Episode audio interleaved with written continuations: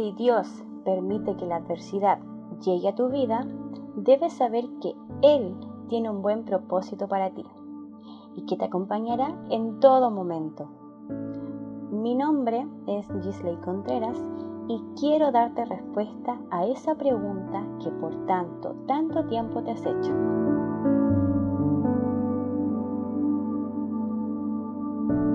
¿Por qué a mí, Señor?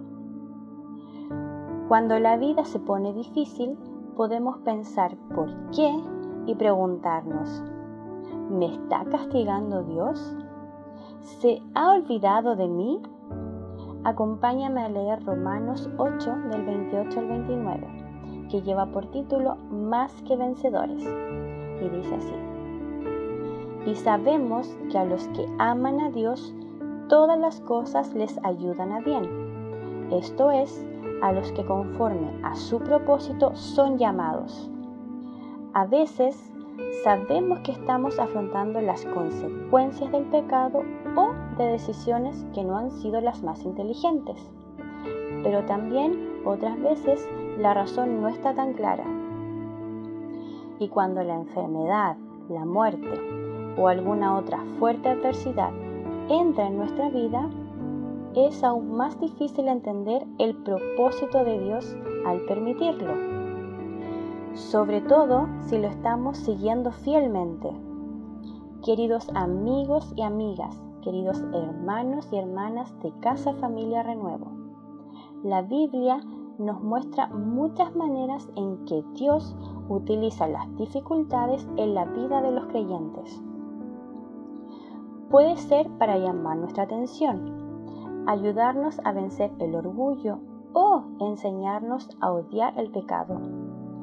A veces es para recordarnos nuestra dependencia de Él, demostrar su fidelidad o darnos herramientas para reconfortar y servir a los demás. Otras veces, Dios quiere mejorar nuestra comprensión de Él o aumentar nuestra fe.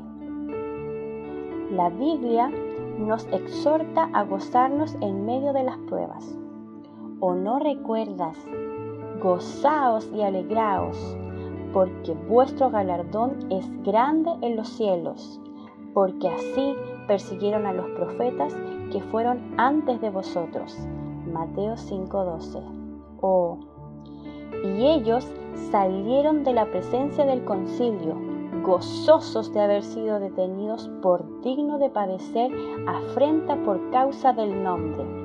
Hechos 5:41. Oh, y no solo esto, sino que también nos gloriamos en las tribulaciones, sabiendo que la tribulación produce paciencia. Romanos 5:3. Oh, hermanos míos, tened por sumo gozo cuando os halléis en diversas pruebas Santiago 1.2. O como vimos al principio, y sabemos que los que aman a Dios, todas las cosas les ayudan a bien. Esto es, a los que conforme a su propósito son llamados. Recuerden que fue Romano 8:28. Él promete que todo lo que Dios hace es para el bien de quienes lo aman. ¿Reduce esto el dolor y la duda que acompañan las pruebas? Jamás olvides estas palabras y atesóralas en tu corazón. Escucha. Jehová es mi pastor, nada me faltará. En lugares de delicados pastos me hará descansar.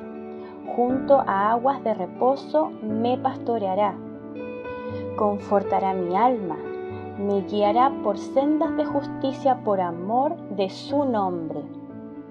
Amén detente aquí y graba en tu corazón estas palabras del verso 4 de este, el Salmo 23. Escuchen. Aunque ande en valle de sombra de muerte, no temeré mal alguno, porque tú estarás conmigo. Tu vara y tu callado me infundirán aliento aderezas mesa delante de mí en presencia de mis angustiadores.